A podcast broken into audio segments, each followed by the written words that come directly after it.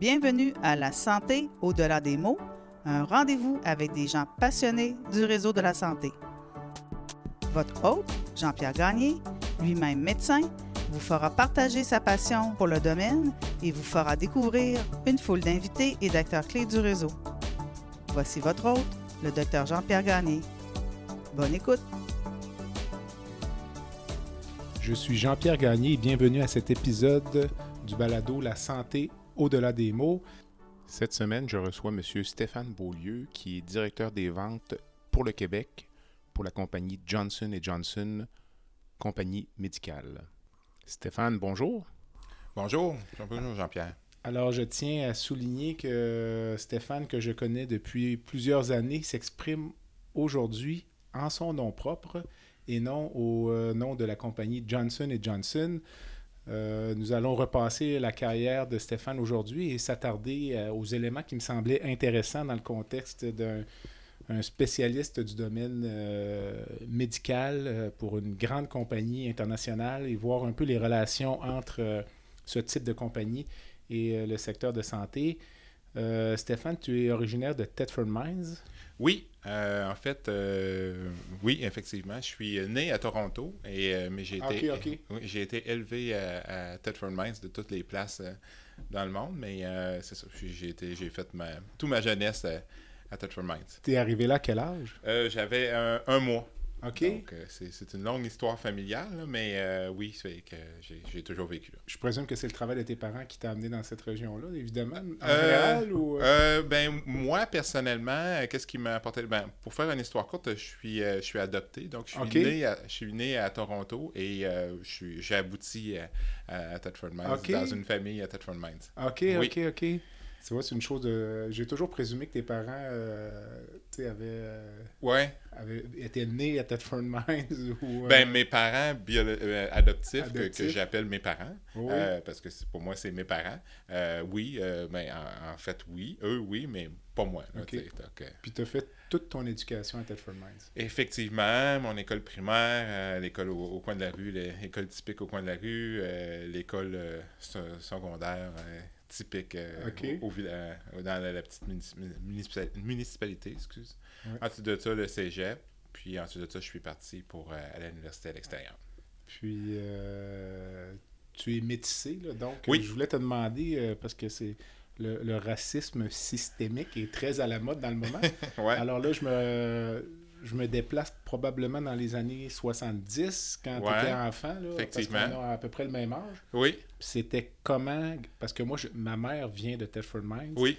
Alors, c'est une ville où il n'y avait pas beaucoup de personnes euh, avec la peau noire, même avec euh, moindrement un aspect, disons. Euh, différent. Différent. Alors, comment c'était de vivre à Thetford Mines il y a 40 ans? Ben, c'est une bonne question. c'est ben, en tant qu'enfant, je n'ai pas vraiment conscience euh, de, ta différence. Euh, peut-être ça arrive un peu plus tard dans une jeune adolescence, euh, mais de façon surprenante, j'ai pas, pas l'impression que j'ai vécu, du racisme. c'est sûr que les gens étaient curieux, me posaient des questions, des fois me, percevaient différemment, mais j'ai pas vécu un. Parce que beaucoup, beaucoup de gens me posent ces questions-là. Mais c'est pas. J'avais pas cette perception-là. C'est sûr que je savais que j'étais différent, je savais que les gens me voyaient différemment, mais les gens, culturellement, c'était comme, comme les autres. Là. Fait que ça, ça passait assez, bien. J'avais quelques j'avais quelques familles qui étaient soit noires, haïtiennes, des choses comme ça au village. Euh, mais euh, de façon. C'était pas. C'était pas qu'est-ce qu'on pourrait pense s'imaginer que c'était aussi euh, conservateur qu'on peut s'imaginer. OK, OK, OK. Donc, c'était pas un enjeu pour toi, là. Non, ça n'a jamais été un enjeu, même que je trouvais, si j'ai euh, si j'avais à évaluer, euh, mettons, l'impact dans ma vie, il y a eu plus de positifs que de négatifs, là, dans. Ben, on sait que Thetford c'est une très belle région, qui est quand même en certaine progression, qui a survécu à à la fermeture des mines. Oui, ben oui. Puis euh, qui semble vouloir s'en sortir là, un peu euh, différemment, différemment dans le moment. Euh, tes études de cégep, tu as fait ça à, Thetford oui. Mines, après ce que je, ce que je oui, comprends, effectivement. Donc, c'est ça. J'ai étudié en, en administration au cégep. euh, j'avais quand même ça, je, je, je savais que, je- que le, le domaine des affaires, c'était quelque chose qui me qui m'intéressait, mais je savais pas quel angle, comment que ça allait aboutir, mais je savais que j'avais l'intérêt euh, des chiffres, l'intérêt aussi des, des gens dans le monde des affaires, donc euh, moi, c'était la... C'était pas mal sûr que ce serait ça. Ouais, c'était la- le chemin à suivre. Puis ensuite, tu as quitté pour aller à l'université à Trois-Rivières. Exactement. L'université de Trois-Rivières, pardon. Oui, c'est ça. Ce que j'ai fait, là, j'ai fait un... En fait, j'ai deux volets qui m'intéressaient. C'était la finance, Euh, qui m'intéressait beaucoup, et aussi tout ce qui est, ce gestion des opérations, euh, qu'est-ce qu'on appelait euh, à l'époque euh, GOP. Euh, donc, c'est les, deux domaines où j'ai euh, poussé, poussé un peu plus la, machine. Donc, euh, c'est la formation que j'ai fait. Ensuite de ça, euh, je suis tombé sur le... À 22 ans, je suis tombé sur le marché du travail. Euh, euh, puis, euh, je suis, euh, je suis, mes premiers emplois, c'était dans les matériaux composites, ce qu'on appelait à l'époque, parce qu'au départ, à l'époque, c'était ce qu'on appelait communément le fibre de verre, mais ça avait évolué beaucoup, ce qu'on ce qu'il y avait de la fabrication de pièces là, qui étaient structurales, des choses comme ça. Donc, avec des gros clients comme Bombardier, Kawasaki, des choses comme ça. Et, donc, c'est le travail que, que j'ai fait. Et j'ai été, à, travers ce- à travers le travail que, que je faisais, j'ai été envoyé euh, euh, à, à ouvrir des, des, des entreprises, ben, des usines, euh, une au Vermont. C'est ça que je voyais, notamment à la fin des années 90. Exactement. Donc, L'entreprise principale était basée à Thetford Mines, encore une fois, Était- plus en Beauce. ou- était basé, donc le siège social était basé, euh, était basé dans la Beauce. Et c'était quand même une entreprise qui était cotée à la bourse. OK, c'était gros, ça. Oui, c'était quand même gros. Il y avait deux volets. Il y avait un volet matériaux composites, puis il y avait un volet textile technique. Euh, donc, c'était quand même une entreprise d'envergure avec des clients de, de classe mondiale. On, fournissait des, des, gros, gros projets. Et moi, dans ma, de par mon, mon travail en gestion des opérations, j'avais euh, j'avais beaucoup d'interactions avec les clients parce qu'il y avait des y avait des enjeux de qualité puis des techniques euh, quand même assez importants puis j'avais j'étais beaucoup en lien avec les clients puis euh, à l'époque euh, je, je voyageais beaucoup avec euh, le vice-président aux ventes et c'est un peu comme ça qui m'a introduit dans le domaine des ventes parce que je pensais jamais faire, faire un travail aux ventes parce que c'est pas Ouais. quelque chose qu'on c'est pas quelque chose qui est tangible là, quand, on, quand on étudie les ventes, on sait pas trop c'est quoi. Donc de fil en aiguille, en visitant beaucoup de clients puis tout ça, lui il voyait bien que j'avais une certaine aisance, euh, ça, ça, ça coulait bien avec les gens. euh, puis il y avait quand même des grands enjeux, là, c'était quand même des, des gros contrats. là. J'avais travaillé sur un contrat de- du métro de New York. C'était quand même des c'était quand même des gros enjeux avec c'était des clients très très exigeants. Euh, donc avec beaucoup puis beaucoup d'investissement.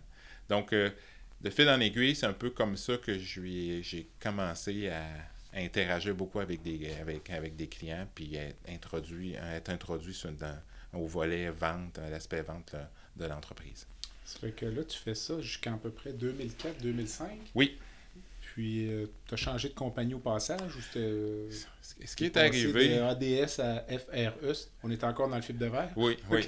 Euh, puis, ben, parce que là, il y a eu des, des coupures. Euh, j'ai, donc, euh, j'ai été. euh, fait que là, je suis parti pour un- une entreprise euh, dans, dans la région de Montréal. Suite de ça, ça j'étais, j'étais, c'était plus ou moins satisfaisant, mais c'est surtout aussi que j'étais beaucoup parti, je voyageais. euh, puis là, on- euh, moi et ma conjointe à l'époque, on commençait à bâtir une famille. Évidemment, euh, évidemment, là, co- comme on peut comprendre, euh, les, les jeunes enfants qui euh, puis être, être toujours partis sur la route, mais sur la route, hein, je voyageais euh, en Amérique du Nord. Euh, elle, elle me dit euh, Ben là, Stéphane, si tu veux bâtir une famille avec moi, il faut que tu sois à la maison. OK. oui.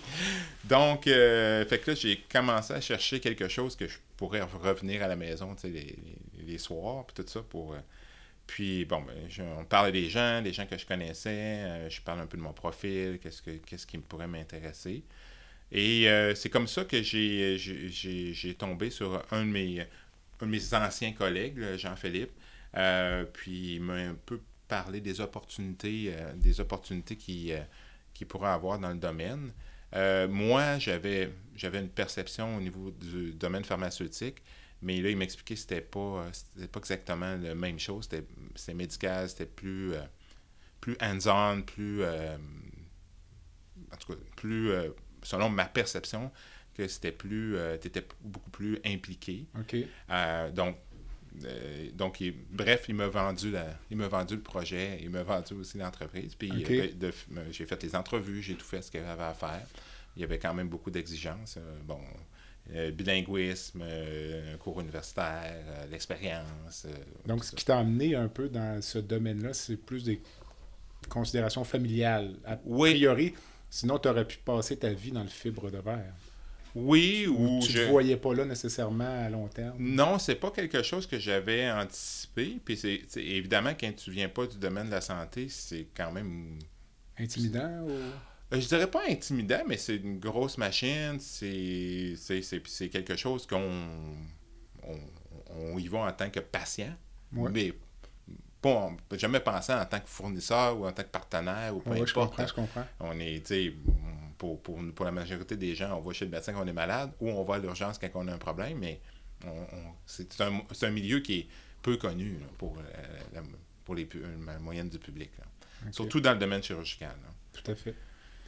As-tu eu un intérêt ou as-tu pensé peut-être aller plus du côté, je te dirais, pharmaceutique? Parce qu'il y a vraiment comme deux, oui. dans ma tête de chirurgien, il y a deux sortes de représentants. Oui.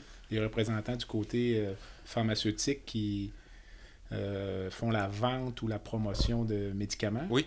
Puis nous, on est en chirurgie, on est beaucoup plus euh, près des gens comme toi qui sont dans le domaine de l'instrumentation chirurgicale, les, implants, les, fils chirurgicaux, vraiment des choses. Euh, oui, tangibles. Tangibles, matérielles, du fil puis des aiguilles. Oui. Alors, est-ce qu'il y a déjà eu pour toi un intérêt d'aller du côté sombre de la force? Très bonne question. Euh, en fait, euh, en fait euh, moi, quand j'ai exploré ce domaine-là, j'ai un autre de mes copains, Francis, qui avait fait un, bout de carrière dans le domaine pharmaceutique. Je lui en avais parlé, c'est quelqu'un quelqu'un j'avais beaucoup confiance. puis il m'avait découragé. Il m'avait dit non, c'est pas, pour toi. Pas pour toi Je te vois pas là-dedans. C'est pas, pas ta personnalité. Je pense qu'il avait raison. Oui, probablement. Il me connaît assez bien pour ça. Puis, mais dans le médical, euh, pour moi, c'est une autre paire de manches. C'est plus, euh, plus hands-on, c'est plus tangible. Donc, euh, dans le milieu des années 2000, tu joins la compagnie Johnson Johnson. Oui. puis tu as monté tranquillement les échelons pour être aujourd'hui directeur régional des ventes pour l'Est du Canada. Oui. Euh, j'essayais de penser depuis quand je te connais. Ça doit faire au moins 15 ans. Probablement ben, depuis tes débuts chez Johnson. Oui, probablement. Parce que j'ai le souvenir que quand tu es allé à Cincinnati, ça faisait déjà un bon moment. Oui, que je te parlais. Puis je me rappelle quand tu es parti pour Cincinnati, je pensais que tu reviendrais pas. Oui, c'était le plan. C'est ça. Donc j'aimerais ça qu'on revienne sur cet épisode euh, parce que je pense, puis tu, on va pouvoir en parler sûrement dans le, dans le domaine dans lequel tu es, éventuellement, on parlait tantôt là, des déplacements liés au fait d'être dans, les compagnies là, de fibres de verre dont on parlait tout à l'heure, mais finalement, tu t'es retrouvé un peu, si je, me, si je ne m'abuse pas, devant le même dilemme une dizaine d'années plus tard, donc avec une capacité de croissance, une progression. Oui. Là, tu es allé à Saint-Cincinnati, donc peut-être nous parler un peu de cette expérience-là, parce que là, tu es parti en famille. Oui, c'est ça. Ben, donc, euh, très bonne. On se connaît depuis, j'estime, euh, probablement, ben, en tout cas, je me souviens de toi, Jean-Pierre, quand j'ai commencé, parce que tu étais tu étais aussi jeune chirurgien, là. Exact. Donc, euh, puis je sais pas pourquoi qu'on avait cliqué, mais bref, peut-être on s'est connus en 2006. Mm. Donc, j'ai fait deux ou trois ans, mais avec euh, l'aspiration que je voulais euh, faire d'autres choses, que je voulais avancer dans l'entreprise. Euh, puis là, évidemment, je, poussais, je poussais, puis j'avais des résultats, les choses allaient bien, puis, évidemment, nous, il y a beaucoup de politique chez nous, un peu comme partout. Comme n'importe où. Exactement. Donc, j'ai fait ce que je devais faire.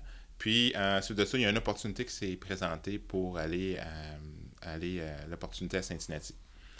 Donc, euh, c'était intéressant parce que c'était à l'époque, notre division, c'était notre siège social mondial. Fait que c'était quand même une grosse opportunité. Puis, il avait n'y a pas eu beaucoup de Canadiens qui avaient eu cette opportunité-là. J'étais le deuxième ou le troisième. Donc, euh, j'ai dit, OK, mais si on va, prendre l'opp- l'opportunité, euh, c'est la famille au complet, on y va tout le monde. Fait que, euh, on a pris l'opportunité. Euh, on est parti avec l'idée que c'est un, projet, on, travaillait, c'est ce que nous on appelle dans le jargon des HIPO, des high potential, là, des personnes qui sont identifiées pour monter dans l'entreprise. Euh, puis là, euh, le stand, c'est un stand de minimum deux ans, maximum trois ans, où ce que tu es exposé à peu près à toutes les, fonctions de l'entreprise. Finance, euh, healthcare compliance, euh, la, la R&D, euh, la Recherche et formation. développement. Oui, excusez, OK. ouais, euh, excusez les termes anglais. Non, pas de problème. Puis, euh, donc, tu fais, es exposé à toutes les, les facettes de l'entreprise pour éventuellement faire d'autres choses dans, dans, dans l'organisation. Donc, quand tu es à Cincinnati, c'est plus de la formation ou du travail ou c'est- une combinaison? C'est une combinaison, c'est ça. C'est que on, on forme des gens aussi, des, des nouveaux représentants qui arrivent de partout sur la planète. Puis il y avait comme, un- il y avait comme une structure de formation, puis, puis quand même très bien établie, très rigoureuse. Mais aussi à l'intérieur de, ton, de tes responsabilités de formation, tu dois aussi t'exposer à, à différents départements.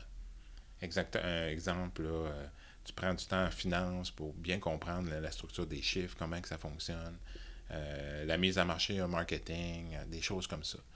Donc, euh, fait que là, tu as une exposition vraiment mondiale tout ce qui se passe puis, euh, le- le- dans le monde. C'est super intéressant, puis les choses vont, vont quand même vite, c'est quand même une entreprise, euh, une grosse, une grosse C'est une grosse compagnie, Oui, Johnson. oui, oui, oui. Puis, donc, euh, c'est ça. Fait que là, je suis parti. Avec euh, les enfants. avec les enfants, la famille, euh, la conjointe, euh, la conjointe qui laisse euh, son emploi et tout. Euh, puis les enfants aussi qui parlent pas anglais du tout. Donc, euh, je me souviens encore un, un exemple. Mes enfants, on- on- je suis allé les porter parce que mon ex-conjoint n'était pas capable. Je suis allé les porter à, à l'école avec des, euh, ce qu'on appelle, excusez le terme anglais, mais des flashcards. Où que un côté, c'était écrit en français, donc je dois aller aux toilettes, des choses comme ça. Puis l'autre côté, c'était en anglais. Puis, de, de façon surprenante, en trois semaines. C'est euh, ça que il- j'allais demander. il était bilingue. C'était réglé.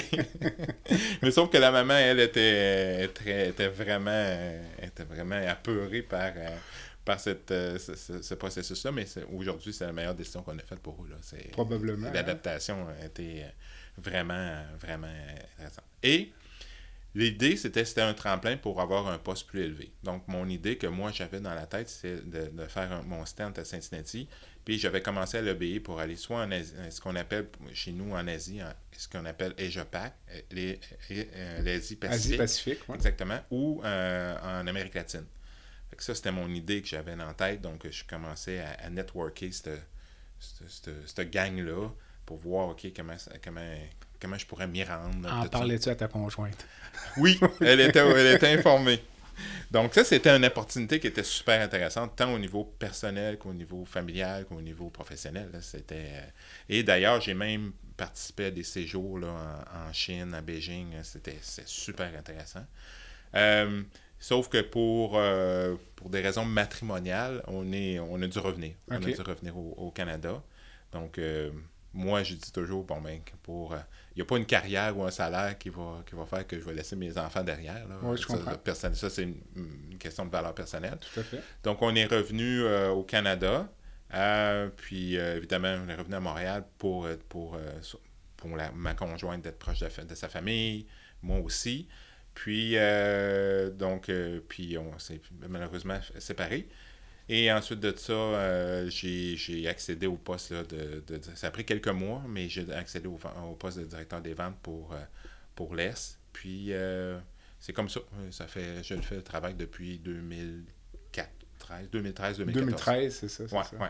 Mais c'est à cause que quand je suis revenu, ça n'a pas commencé tout de suite. J'ai eu une petite période de. euh, donc, euh, et ensuite de ça, j'ai accédé au poste. Pour que les gens comprennent bien, là, une compagnie comme Johnson et Johnson, Oui. là, euh, peut-être je te prends par surprise, mais en termes de grosseur, euh, c'est international. euh, vous êtes Oui. dans toutes les sphères d'activité, Ben, tous les pour- continents? Oui, ben la, la grosseur de l'entreprise, ben, c'est la plus grande méga- mé- compagnie médicale pharmaceutique au monde. sans- sans- Il n'y a pas, il y a pas vraiment de, Il y a des compétiteurs importants, dans des certains mais, volets, mais overall, quand on regarde l'entreprise au complet, c'est la plus grosse compagnie au monde, c'est sûr. On parle à peu près de. Peut-être que je vais me tromper un peu, j'espère que personne va me, corriger, mais je pense on parle environ de 80 à 85 milliards de, de de vente par année. Il y a environ 105 000 employés établis dans tous les pays. Puis on parle à peu près la façon que l'entreprise fonctionne, c'est environ 210 entreprises distinctes. Donc, euh, nous, au Canada, exemple, on est une entreprise distincte qui rapporte les résultats et les chiffres, évidemment, et l'argent à, la, maison mère qui, qui, est, au New Jersey. Chacune des, opérations sont un peu comme ça dans le monde. Et excusez. Donc, c'est un peu comme ça que ça, ça, fonctionne.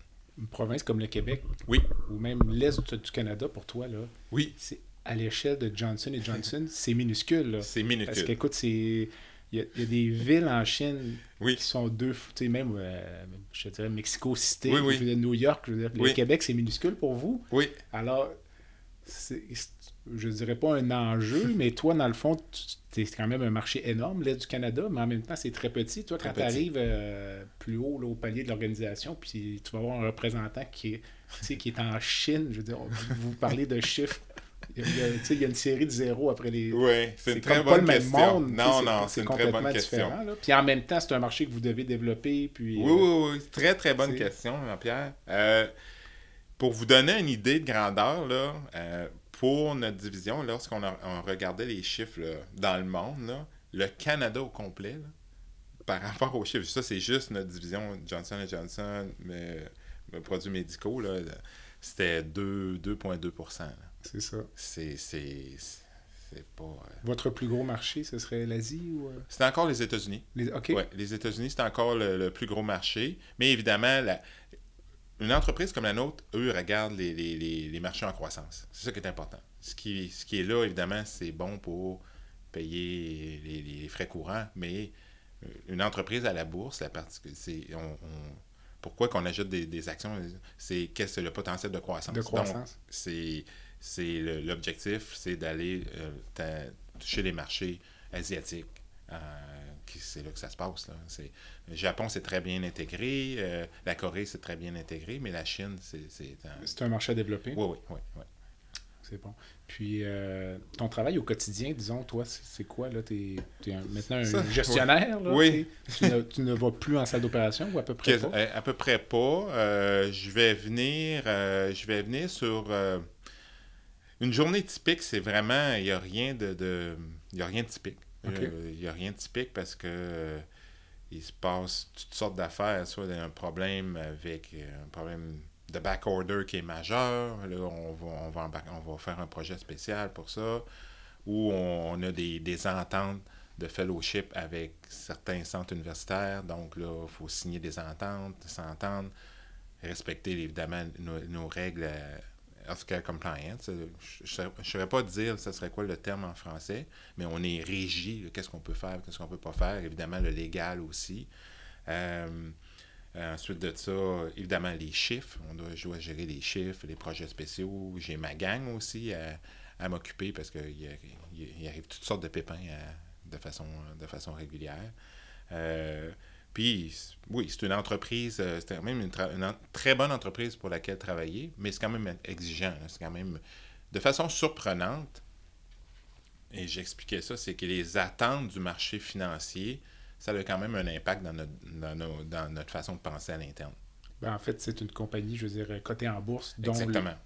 on voulait en parler plus tard, où je voulais t'amener là, mais vous êtes quand même une compagnie cotée en bourse dont l'objectif principal est de faire des profits. Exactement. Parfois, ça choque un peu de l'imaginaire collectif. Là, euh, mm-hmm. Puis, c'était pas l'objet de la rencontre d'aujourd'hui, mais il a été évoqué à un certain moment durant la pandémie de retirer les brevets ou d'annuler les brevets des vaccins. Mm-hmm. Puis là, je me, c'est sûr que ça avait du bon sens d'un point de vue. Je ne sais pas que ça avait du bon sens, mais c'était peut-être compréhensible du point de vue de l'image publique. Mais je me mettais à la place des actionnaires des compagnies ça peut être délicat un peu à vendre euh, en mhm. session d'actionnaire, de dire écoutez, on investit des milliards sur le vaccin, puis euh, mhm. Mhm. au, lieu d'avoir le brevet 10 ans, on l'a juste 6 euh, mois. C'est un peu délicat. Là, Très délicat. on aura sûrement l'occasion d'en parler, tantôt. Ouais. ce serait quoi, mettons, la source de satisfaction principale dans ton travail? Euh, de façon surprenante, moi, j'aime bien. le travail chez nous, c'est beaucoup un travail. Ça, ça, fonctionne par projet. Je vais donner un exemple. je vais essayer de trouver un, exemple qui, qui, qui, est intéressant. Exemple, présentement, là, au niveau de l'orthopédie, on travaille sur la, fermeture, euh, sur la fermeture de la plaie euh, pour permettre la chirurgie d'un jour. D'accord. Euh, donc, beaucoup en, remplacement de genoux, de hanches, tout ça. puis évidemment, quand on arrive, quand les représentants arrivent avec un projet comme ça, souvent, c'est assez difficile. C'est quand même. bon, il faut convaincre les chirurgiens, convaincre aussi le, personnel administratif, tout ça, parce qu'il y a des coûts, tout ça, mais sauf qu'il y, a quand même des coûts importants qui sont sortis du système en, laissant, en faisant une chirurgie d'un jour. Donc ça, quand, quand que les représentants réussissent à faire ça, puis ça, ça, demande quand même du temps, puis euh, beaucoup, beaucoup, parler aux bonnes personnes, ben ça, pour moi, c'est atteindre des projets comme ça, puis les, fermer, puis les, les, mettre à jour. Ça, moi, c'est une, source de, une source de satisfaction, quand on est capable d'y arriver. Mais c'est quand même long. Ça, c'est un, petit exemple une source de frustration. Juste une. Sinon, ben, ça va prendre trois heures. oui, c'est ça. Ben, ce qui est particulier dans notre domaine, c'est qu'on a plusieurs clients. Euh, dans le sens que, bon, exemple, euh, toi qui es chirurgien, ben, il y a un aspect que toi, l'aspect clinique est super important. Tu as des concerns cliniques par rapport aux patients et tout. Ensuite de ça, l'administration a des concerns, euh, des préoccupations financières. Ils veulent s'assurer qu'ils respectent les budgets, tout ça. Donc là, ça, c'est un autre, un autre palier de clients. On a aussi le, personnel euh, infirmier qui va avoir d'autres concerns. Donc, ce qui arrive, c'est que quand on arrive dans un centre hospitalier, il faut comprendre qu'il y a plusieurs personnes qui influencent la décision. Euh, puis des fois, ben, une personne veut, ou un groupe veut avoir quelque chose, avoir tel produit, telle affaire mais financièrement, on ne peut pas le faire. Puis là, c'est quoi les impacts de ça, tout ça. Fait que ça, c'est quand même difficile parce que les, les, euh, attentes des gens ou ben les besoins des gens sont différents. Évidemment, entre l'administration et la clinique, des fois, c'est assez différent euh, de façon. Euh, régulièrement, c'est des choses qui, ben, il y a plusieurs choses là-dedans. Là. Je, je pense qu'il y a beaucoup de. On l'apprend en grandissant, entre guillemets, dans le système. C'est euh, les, les, nouveaux chirurgiens qui commencent en pratique souvent sont déçus ou choqués de ne pas avoir accès euh, mm-hmm. instantanément aux derniers produits venus sur le marché. Euh, dans bien des cas, ces chirurgiens-là sont allés se former dans des milieux ultra spécialisés et très bien nantis. la clinique Mayo, Cleveland Clinic ou mm-hmm c'est clé en main, tout est disponible. ils reviennent dans un univers qui est différent, mm-hmm. qui a ses défauts, puis parfois on essaie de les convaincre qu'il y a certaines qualités aussi qu'ils ne voient pas euh, initialement. Puis effectivement, puis, toujours, ça a toujours, ben pas, je dis pas c'est une relation amour-haine, mais parfois effectivement on voit les compagnies euh, médicales comme la tienne comme étant une compagnie qui a à visée lucrative, c'est vrai, mais le fait est que tous les instruments de travail qu'on a dans les mains actuellement, si les compagnies n'existaient pas, on ne les aurait pas. Là. Effectivement. Alors, si vous êtes euh, essentiel aux soins qu'on donne. Là. Mm-hmm. Donc, mm-hmm. c'est toujours ce juste équilibre entre euh, avoir les meilleurs produits, les meilleurs prix. Euh, mm-hmm. puis ça, c'est vraiment l'hôpital qui va gérer ça. Puis comme tu dis, ça intercale là-dedans le médecin qui, lui, pour toutes sortes de raisons, parfois veut un produit ou n'en veut pas. Oui. Parce que tu dois savoir qu'on est des gens quand même assez conservateurs, les chirurgiens. Moi, je pense que c'est un gage de protection pour les patients. Là. Ben moi, j'ai toujours pensé qu'on était un peu euh, réfractaire au changement mm-hmm. par rapport peut-être au domaine pharmaceutique. Euh, je donne souvent l'exemple, euh, un médicament contre l'hypertension, le médicament A. Toi, tu viens me proposer le médicament B qui coûte moins cher, puis les études démontrent que ça fonctionne bien le changement est instantané. Mhm, mhm. La prescription se fait tout de suite. Mais changer d'instrument médical, comme tu le sais très bien, dans certains domaines, euh, sans rentrer dans les détails, mais ce qu'on appelle l'électrochirurgie, oui. c'est presque une religion. Oui. Il y a certains chirurgiens qui ne gagent que ne, comment dire, ne veulent que la compagnie A. Et un chirurgien dans un autre hôpital ne veut que la compagnie B. Oui. les deux vont tenter de se convaincre pendant des heures qu'un est meilleur que l'autre. puis vous, vous devez évoluer là-dedans. Oui, effectivement. Puis euh, moi, en tant que personne, puis là, je parle pas, en, mettons, en tant que pour l'entreprise en tant que qui fournit des, des, des, des instruments. Effectivement, c'est un gage de sécurité qu'il y ait un certain conservatisme euh, des, des, chirurgiens, parce qu'effectivement, ils ont appris d'une façon, sont habitués, ils répètent les, les, les mêmes, ils sont habitués, ils sont confiants avec ce qu'ils font. Tu arrives avec un nouvel instrument, on est conscient de ça. Puis moi, je personnellement, je suis très bien avec ça. Donc, euh, après ça, ben là, il y a un travail qui, qui débute, puis là, on essaie de comprendre ses besoins, c'est quoi, parce qu'il tout, le monde a des besoins, puis est-ce qu'il y a des défis, tout ça, ben là, on, tente de, de, travailler avec eux. Euh, puis évidemment, dans les centres universitaires, c'est un autre besoin que dans les centres tertiaires, où les, les, les, attentes sont différentes. Et souvent, les, dans les centres universitaires, ben, ils ont besoin de former leurs résidents, former les gens. Donc, euh, l'approche est, différente que d'un centre à l'autre. Alors, on prend une courte pause et on revient avec Stéphane Beaulieu, qui est directeur général des ventes pour le Québec pour Johnson Johnson. Le podcast La santé au-delà des mots est une présentation du groupe conseil Beauchamp, Beaulieu, Dessureau, Toupin de la financière Banque nationale Gestion de patrimoine. Comme nous croyons que la santé financière fait partie de la santé globale, nous sommes heureux de nous joindre au docteur Jean-Pierre Gagné pour vous souhaiter une bonne saison de la santé au-delà des mots. Tu veux lancer ton propre podcast mais tu ne sais pas comment t'y prendre? Pas de problème. Mouton Marketing peut t'accompagner de la conception au lancement. Envoie ton idée de podcast à bonjour à commercial gomouton.com bonjour à commercial g l'univers du podcast t'attend. Stéphane, euh, on, a parlé un peu avant la pause de l'enjeu du fait tu fais affaire avec deux clients en même temps. oui. Dans le fond, tu fais affaire avec l'hôpital, tu fais, avec, fais affaire avec les médecins, les, chirurgiens. dans ton cas. Oui. L'hôpital est très conscient qu'il y a un chirurgien qui est impliqué ou que le groupe chirurgical est là. Le chirurgien, lui, est moins conscient de toute la mécanique qui entoure les achats. Oui. Euh, parfois, même nous, on est surpris d'entendre que tel représentant, techniquement, n'a pas accès au bloc opératoire ou ne peut pas rentrer tel mhm. produit parce qu'il y a une entente avec une autre compagnie. Mhm. Alors, comment tu gères ça, toi? Est-ce que... Ben, ben, ben, moi, j'aime bien, euh, j'aime bien que quand j'étais représentant, puis j'aime bien que mes représentants euh, procèdent de la même façon, de bien expliquer les enjeux. Euh, je pense que en, expliquant bien le, processus d'appel d'offres, c'est quoi les enjeux d'administration. Évidemment, on ne rentre pas dans les détails avec, avec le chirurgien, mais on, on explique c'est quoi nos contraintes, pourquoi qu'on peut faire ça, pourquoi qu'on ne peut pas faire ça, nos limitations. Donc, de cette façon-là, euh, le médecin comprend bien, ben, dans, dans mesure du possible, il comprend bien les enjeux derrière. Et aussi, avec l'administration, on explique aussi les enjeux au niveau, euh, au niveau de, l'aspect clinique des cliniciens, des, des chirurgiens. C'est pas toujours facile, en toute transparence, pas toujours facile parce que la communication entre les cliniciens et l'administration, des fois, se fait pas ou se fait différemment. Mais euh, moi, je suis, un, je suis un fan de bien expliquer les choses, de mettre les choses euh, full transparence, comme ça les gens comprennent les défis dans lesquels on, fait face. Oui. Est-ce que, est que tu t'ennuies du travail euh, clinique, disons, là, de la salle d'opération, du contact avec les chirurgiens? Oui, oui.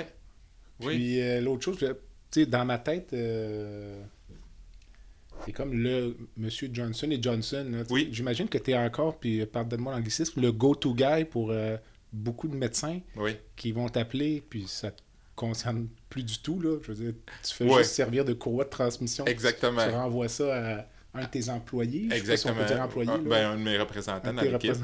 Oui, effectivement. Ben, effectivement, c'est comme ça que ça, fonctionne. Euh, oui, je m'ennuie de ça parce que c'est quand même. Moi, ce qui m'avait. Ce qui me plu, c'est que euh, c'est quand même un milieu de défis. Les chirurgiens, les gens au bloc opératoire, c'est des gens qui veulent que ça fonctionne. C'est très. Il y a des défis, des défis incroyables.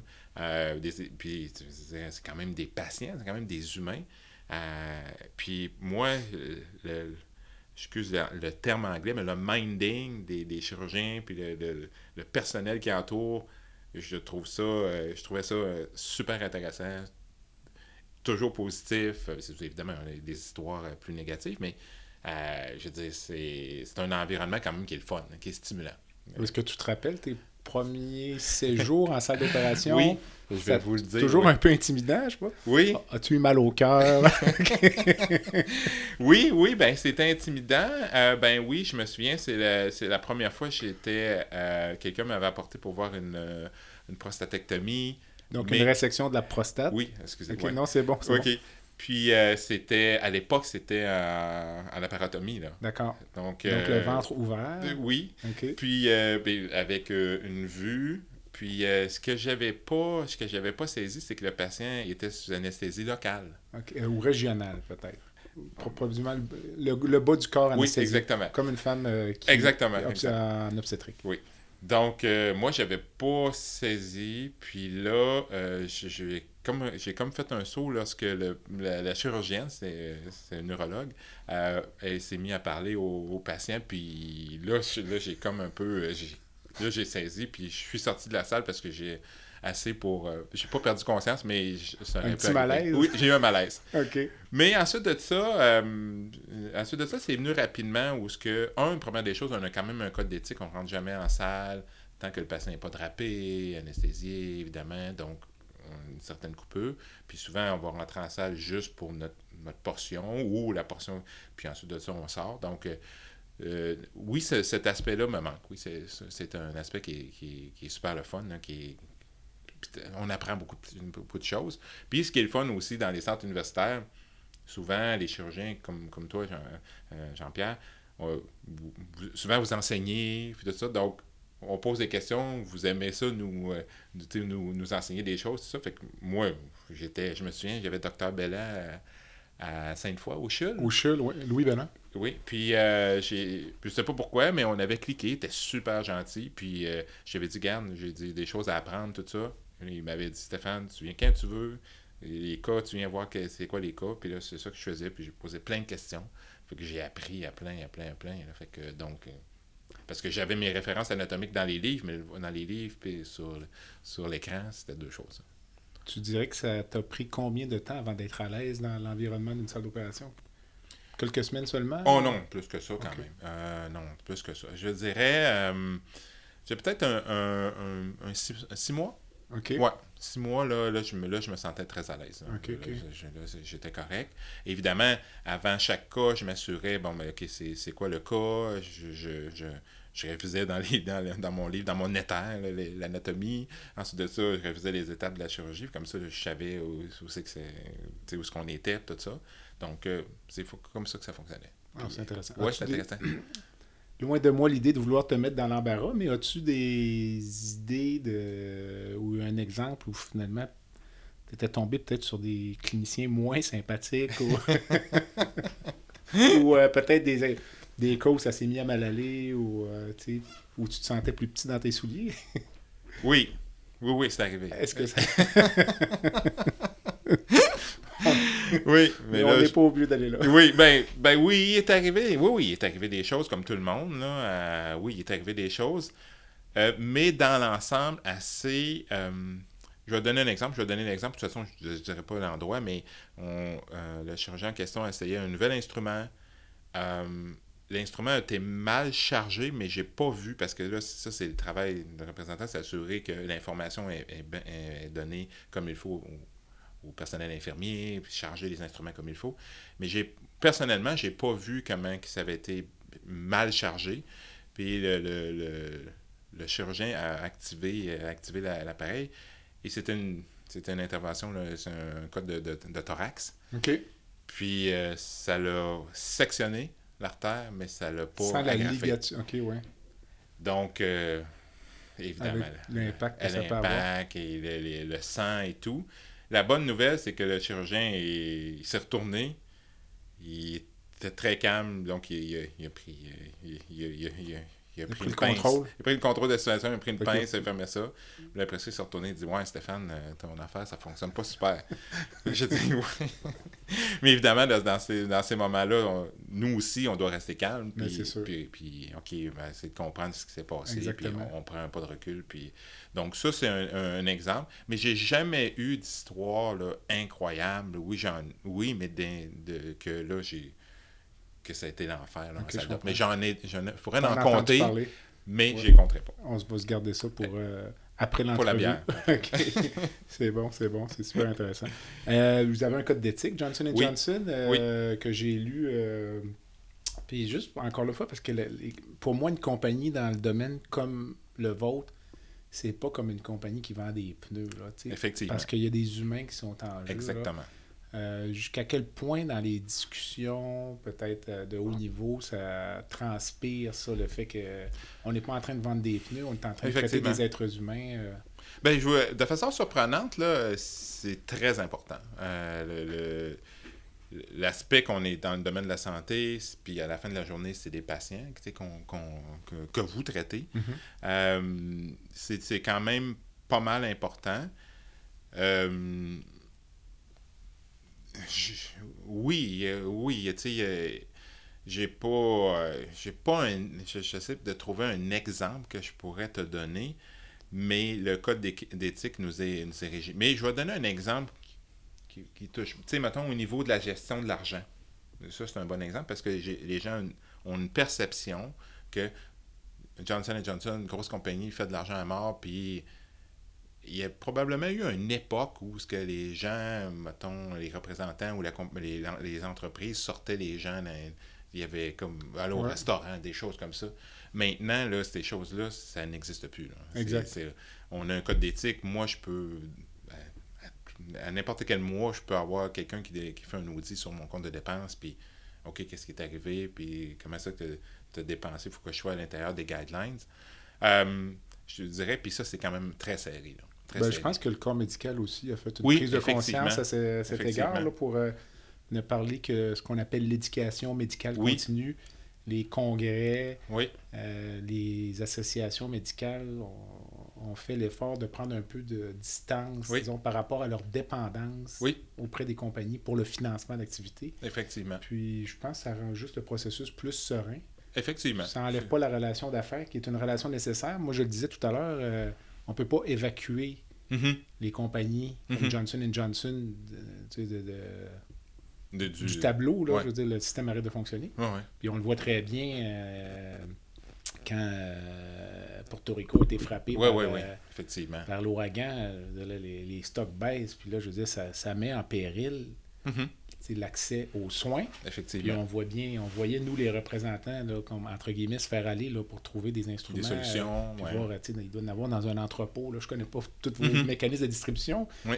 Trouver un instrument. Vous avez un cas, Dr. Gagné, jeudi, là, mais on va trouver un instrument. Il y en a un à Montréal, on va le faire venir. Là. Oui, effectivement. Donc, euh, ça, c'est des choses par- qu'on voit moins. là, parce Oui. que ça se passe un peu euh, derrière des portes closes. Oui, exactement, exactement. C'est derrière les rideaux.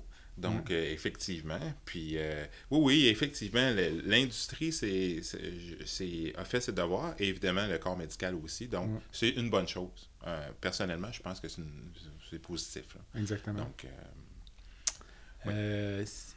Aujourd'hui, euh, Oui. Stéphane Beaulieu, si tu n'étais pas directeur des ventes chez Johnson, tu devrais faire quoi? Très bonne question. Euh, la question, c'est pour le futur, qu'est-ce que je vais faire? Ben, On peut y aller en deux volets. Alors, euh, point 1, si aujourd'hui tu n'étais pas dans ce domaine-là, OK. demain matin, tu devrais faire quoi? Euh, Peut-être que j'aurais euh, j'aurais probablement été dans, dans le domaine financier, beaucoup, beaucoup financier. En même temps, quand je regarde avec les yeux du passé, c'est ça me ça me fait apprendre un autre volet que je connaissais pas et qui est super stimulant. Donc, euh, au total, si j'étais resté dans le domaine financier, ça aurait été très en ligne avec ma- mon plan de carrière. Je Mm. n'aurais pas sorti des, des- des sentiers battus. Donc, Ouais. dans, dans cet aspect-là, je trouve ça super positif. là. Puis est-ce que le côté financier me sert beaucoup présentement dans mon travail? Parce que euh, il y a beaucoup de, de chiffres, de choses à analyser. Euh, mais, euh, mais au moins, je vois tout un côté que, que jamais j'aurais pensé. C'est que ça, je trouve ça super positif à ce niveau-là. Alors, point 2, parce qu'avant l'entrevue, là, tu évoquais ta retraite prochaine, même si je te trouve encore très jeune. Donc, qu'est-ce que tu devrais faire dans une deuxième carrière? Ah, bonne question. Euh, ben, je pense que mon, ma, mon- ma carrière numéro 2, parce que je veux je suis encore relativement jeune, là, donc je ne voudrais pas être chez moi à rien faire, mais je, ça, va être un, ça va être probablement dans le domaine euh, immobilier. Euh, J'ai déjà commencé, ça fait quelques années. Donc, euh, je prépare ma, je prépare ma sortie là, dans, dans, dans quelques années, peut-être Je sais pas. Je ne vais pas donner de, de date, là, mais euh, je prépare ma sortie tranquillement. Donc, tu couperais, tu perdrais un peu toutes ces relations-là parce que tu es un gars de relations personnelles. là, Oui, sais, De effectivement. relations publiques. Ouais. Puis ça, t'as pas peur que ça te manque ou euh, Ben, tu ben- vas voir commencer une fois rendu ou... Ben, ben c'est une bonne question. C'est une bonne question. Effectivement, j'y ai pensé à cet aspect-là parce que à travers les années, on a bâti des, des relations avec des gens, puis je peux appeler n'importe quand ou euh, Mm. effectivement, si je sors du milieu, ben là, je perds ça. Euh, mais, euh, mais je vais en, en créer ailleurs dans un autre domaine. C'est, comme c'est un peu comme ça que je vois que je vois mon. Mais c'est pas pour demain. là. Je ne suis pas, je suis pas sorti demain matin. Ben, si on parle de 4, 5, 6 ans, c'est presque demain. Ça s'en Ça- vient vite, oui, effectivement. Parce que l'horloge accélère. hein. oui, c'est ça. As-tu une devise, un mantra, quelque chose que tu dis souvent ou Euh, euh, auquel les gens t'associent? là? Les gens disent « Ah, Stéphane, il, il dirait ça. » Ben, ça dépend. là. Euh, au niveau perso ou ben au niveau professionnel? T'as le choix, là. On peut subdiviser chaque question.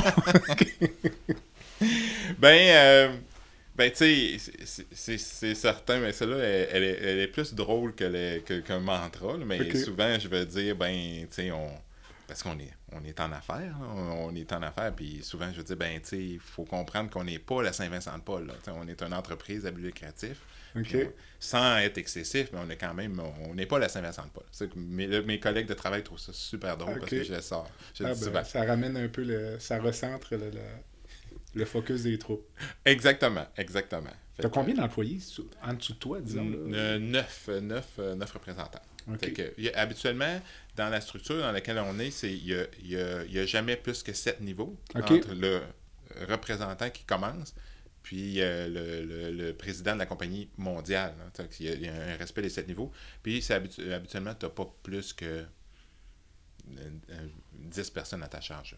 OK, OK, Ouais. OK. Parce qu'à un moment donné, ça devient impossible. Es-tu impliqué dans l'embauche et le congédiement de ces personnes-là ou Oui. c'est un autre c'est une autre structure dans la Oui, compagnie? qui je ça? impliqué. euh, OK. Ça, euh, oui, ça, puis ça, c'est toujours des décisions difficiles. Euh, c'est une très bonne question. J'ai dû embaucher des gens, mais j'ai, dû aussi remercier des gens. Ça, c'est jamais euh, des, décisions, euh, des décisions faciles. Oui, ça m'est arrivé à deux ou trois reprises de, de devoir laisser aller les gens. Des gens qui ont des familles, des enfants. Euh, c'est des décisions qui doivent se prendre. Ça, il n'y a, pas de- y a pas de formation universitaire pour ça? Non, non, mais, mais je- ça, euh, je pense que, à mon avis, à moi, quand tu dois, euh, c'est drôle, hein, quand tu es gestionnaire, on gère des chiffres, on, on gère des gens, mais il faut que tu sois super humain. Puis même dans une décision difficile de, de- de laisser aller les gens, il faut que tu sois humain pour dire, OK, là, je, je- je dis les choses comme ils sont, puis on laisse, on, on prend la décision. Parce que c'est quand même des... Je veux dire, on fait pas ça de gaieté de cœur. Non, non, c'est ça. Il n'y a pas, pas personne qui fait ça pour rire. Le plus beau souvenir de ta carrière? Euh, je dirais, le, le- il, y a, il y a quand même un, un projet euh, en chirurgie thoracique euh, au CHUM qui, qui a pris une envergure euh, qui était inespérée, qui était un projet de, de pour qualifier un instrument qu'on avait pour la, la thoracoscopie, la thoraco, chirurgie en, en, mais du thorax. Puis ça, ça ça a pris, des, ça a pris des, une ampleur là, qui, est, qui est devenue une étude sur, dans plusieurs centres euh, universitaires dans le monde et ce que ça a fonctionné à des, euh, à, à des, à un, à un niveau que je pensais même pas au début. Donc, évidemment, moi là-dedans, je suis un facilitateur, mais évidemment, il y a un chirurgien qui, lui, il y a un protocole qu'on met ça en place. On parle aux bonnes personnes au niveau des affaires médicales à l'interne. Ça avance, ça avance. Avoir le funding, excusez, le- les, les Le financement. investissements, le financement pour, euh, pour le faire.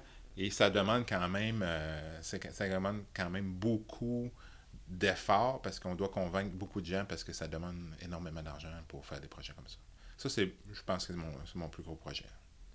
Euh, J'aimerais avoir ton opinion sur le privé en santé, parce Oui. que c'est vraiment une sphère. Ça a été remis au goût du jour avec euh, la pandémie, Oui. là, donc les contrats que le gouvernement a signés avec les centres médicaux spécialisés. Oui. Euh, Puis ça, c'est vraiment, je suis moralement convaincu que c'est quelque chose que vous regardez de près. Vraiment. Alors, euh, ça me surprendrait que tu me dises que ce n'est pas bon, mais comment tu verrais ça, toi, Ok. là, parce que ça prend une certaine acceptation sociale. Oui, Pour les Québécois, je pense qu'il y a un, il y a un malaise. oui, Les, effectivement. les concepts se mélangent aussi. Oui, oui, oui, oui, oui, Donc, oui. euh, ça pourrait faire l'objet d'une entrevue d'une heure, juste ça. là, mais peut-être comment tu verrais ça là, dans un... Parce que le besoin est, Et là, là et va l'être. là. Oui. Les, les attentes sont, euh, ont explosé. Oui. Comment tu verrais ça là, dans un, un moyen terme, disons, là, une fois, Oui. là, on, va, on va tenter de se sortir de la pandémie, puis on va- de reprendre... euh, Ce que je peux dire là-dessus, ben, moi, je suis, euh, j'ai, j'ai habité aux États-Unis. Euh, j'ai vu qu'est-ce que c'est un système où ce que des gens qui ont moins d'accès à la santé. Moi, je suis un fan et je suis un. On doit protéger que, tu sois riche ou pauvre ou n'importe quoi, que tout le monde ait accès à la santé.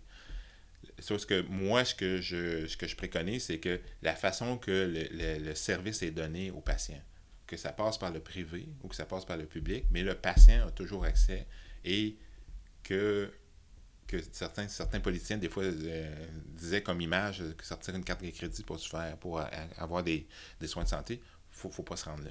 Mais de la façon que le, le- le- soin est donné aux patients, je pense qu'avec en utilisant le privé, c'est une, une bonne façon d'accélérer l'accès euh, aux, soins pour les patients. Euh, comme un peu on peut voir en Europe où il y a un système à double vitesse, mais à la fin de la journée, le patient, lui, reçoit le, le service soit du privé ou du public, mais il mais c'est il paye pas de ses poches, hein, c'est ça. Est-ce que c'est quelque chose, euh, je lance l'idée, là, Oui. je sais- ça- est-ce que ça a été, parfois, c'est peut-être confidentiel, mais, mais une compagnie comme Johnson Johnson qui deviendrait propriétaire d'un hôpital, tu sais, qui irait vraiment une étape de plus, Mhm. là, ou- ouvrir l'hôpital, mais encore là, dans un concept public, vendre Mhm. des soins au gouvernement, est-ce que c'est quelque chose qui, qu'à connaissance, a déjà été évoqué? Parce que les moyens, les moyens là. seraient là. là. Ah Oui, effectivement. Euh, écoute, euh, oui, il y a- il y, a certains projets, en- certains projets, en, mais plus en, temps, en termes financiers. La, la- la réalité, euh, on- n'est pas des opérateurs. On n'est pas des opérateurs. Parce que ça prend une certaine expertise Ouais. d'opérer. d'opérer exemple, on va prendre un bloc opératoire. Faire opérer un bloc opératoire, ça prend une certaine expertise. Puis honnêtement, on n'a pas cette expertise-là à l'interne. En termes de financier derrière, oui, ça allait être exploré. De dire, OK, euh, on- on- on- il y a un partenariat et on embarque. Et là, euh, il y, a un- il y a un groupe expert qui sont des opérateurs, mais ils n'ont pas les sous pour. Je comprends. Ça, ça, ça, ça a déjà été exploré. Euh, pas au Canada. OK. Au Canada, pas au Ça Canada. va être intéressant de refaire un deuxième balado dans 10 ans. wow, mais toi, tu vas peut-être être dans un autre domaine. mais- Peut-être, peut-être, mais, euh, mais effectivement, mais je pense qu'effectivement, et l'acceptation sociale, comme tu mentionnais, est pas si facile parce que les gens, ils mélangent les concepts là, de privé, puis on- les gens ont peur de ne plus avoir accès. Avec raison, Oui, d'ailleurs. oui, oui, et je, je peux comprendre, mais euh, je pense que c'est une bonne chose que qu'il y ait un certain benchmark de ce qui se fait dans le public en, en délivrant des, des choses par le privé. Puis je pense pas que le privé est meilleur que le public, c'est Mm. juste que ça, serait- il y aurait un certain ben- benchmark. C'est bien, je te remercie beaucoup.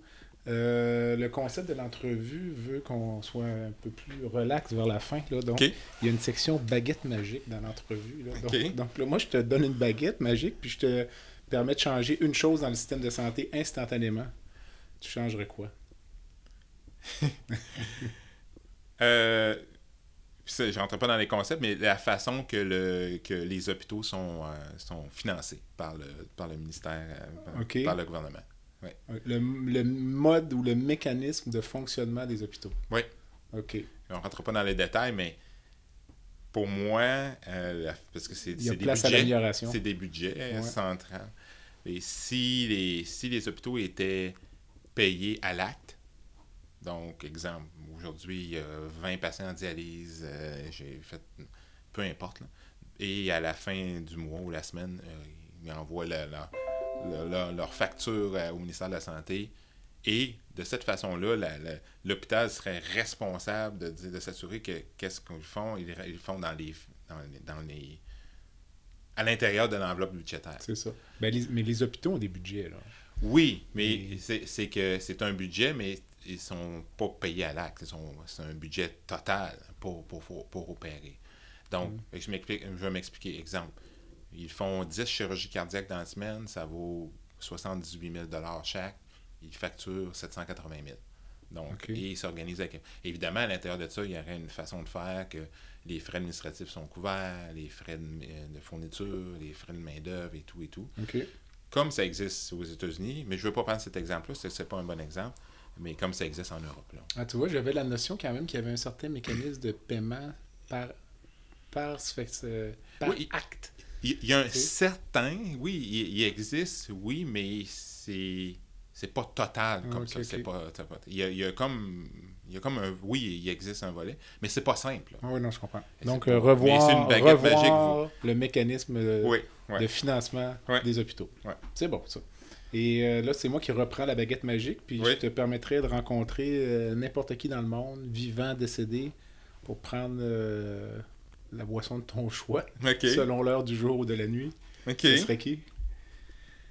Euh, c'est une bonne question. J'y ai pensé beaucoup, puis, euh, puis ça n'a rien à voir avec euh, ma, ma couleur de peau, mais je pense que, parce que j'ai beaucoup lu sur ce- cette personne-là, mais je pense que si je parlais avec quelqu'un comme Martin Luther King, ça, ça serait quelque chose d'impressionnant. Ouais, parce que c'est au-delà d'avoir fait avancer les, les droits civiques, il a fait avancer plus que ça dans le sens des, des droits humains. C'est quelque chose qui, qui- que aujourd'hui on vit, mais on pense pas qu'on qu'on fait le lien avec ce qui, qui- est en mesure de mettre sur place. Mais c'était quand même assez, euh, quand même mis sa vie en péril, et, ainsi que sa famille. euh, euh, tout- Il, a, Je- il, il a il en est mort en plus. C'est quand même impressionnant.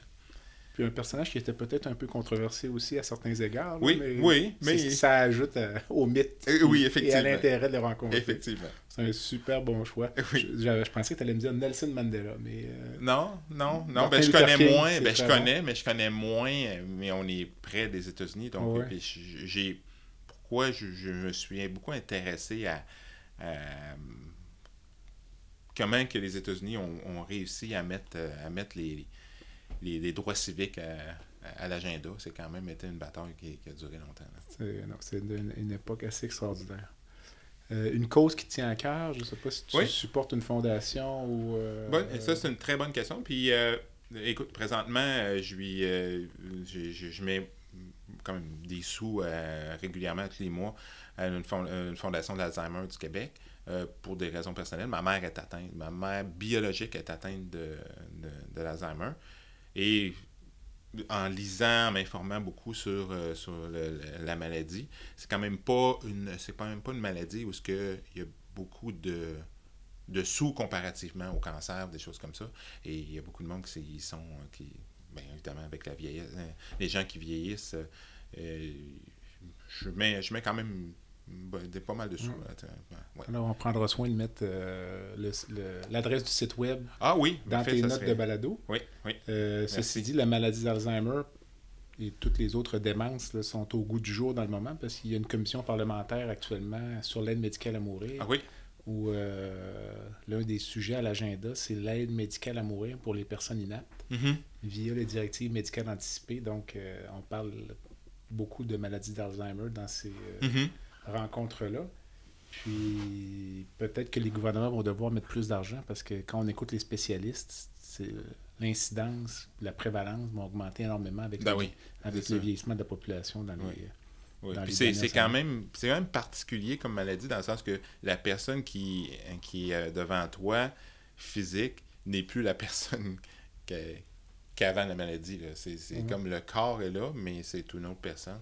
Ça, c'est vraiment, vraiment particulier. Donc, je trouve que ça, c'est une cause qui, qui est la importante. maladie pour moi. d'Alzheimer. Oui. Alors, merci beaucoup. C'est euh, déjà la fin de l'entrevue. Donc, euh, avant de nous quitter, un dernier conseil pour nos auditeurs. Ça peut être pour les utilisateurs du système de santé. Ça pourrait être euh, les jeunes étudiants là, qui, euh, qui peut-être, en t'écoutant, ont vu qu'il y avait des parcours euh, passés par le fil de verre pour euh, vendre Ouais. des instruments chirurgicaux. C'est c'est pas, euh, ouais, c'est pas... C'est pas, c'est pas euh, classique. Non, effectivement, effectivement. Euh, ben, ben, deux choses. Il y avait une question tantôt. c'est quoi pour moi la santé? Moi, je pense que tout le monde, on est responsable de notre santé. Puis les premiers responsables, c'est nous. Fait que ça. Puis je comprends qu'il y a des gens qui ont, pas, qui ont moins ces capacités-là, mais je pense que tout le monde, on, doit, on doit être responsable de notre santé personnelle autant au sein physique que, que, mental, dans la mesure du possible. Et euh, ensuite de ça, euh, je pense que ce qui est important pour les, jeunes étudiants, c'est de qui sont intéressés au domaine, c'est un, s'informer, euh, connaître des gens dans le domaine et être curieux. parce qu'il y a plein de choses. c'est un domaine fascinant dans le sens que. Puis les gens qui y travaillent, c'est fascinant. C'est un milieu qui est peut-être difficile d'accès, par contre, pour un étudiant, tu sais, qui oui, effectivement. Toi, tu ne pourrais pas être accompagné par un étudiant du cégep euh, en salle d'opération. Non, non, impossible. Il y a une partie du travail que tu connais au moment même où tu débutes. Effectivement. C'est sûr que c'est sûr qu'idéalement, c'est de, de, communiquer puis de, parler avec des gens pour en connaître plus sur le métier. Mais c'est quand même un, domaine que, que the sky's the limit. Quelqu'un qui est prêt à à déménager et de, se déplacer. Il n'y a, pas de limite. Il n'y a pas de limite. Alors, ceci conclut mon entrevue avec M. Stéphane Beaulieu, qui est directeur général des ventes pour le Québec pour la compagnie Johnson Johnson. Merci beaucoup. Merci Jean-Pierre, c'est apprécié. Je vous invite euh, évidemment à visiter le site web qui est baladosanté.ca au B-A-L-A-D-O-S-A-N-T-E.ca. Vous pouvez euh, donc trouver euh, toutes les coordonnées du balado. Je vous invite à vous y abonner. Sur le site web, vous pourrez euh, écrire un commentaire. vous pouvez vous inscrire au site web pour recevoir les avis lors de la publication d'autres balados. Vous pourrez me suggérer des invités. Ce serait tout à fait bienvenu. Je fais également appel aux commanditaires qui voudraient supporter cette activité. En attendant, je suis Jean-Pierre Gagné vous avez écouté La santé au-delà des mots. À bientôt.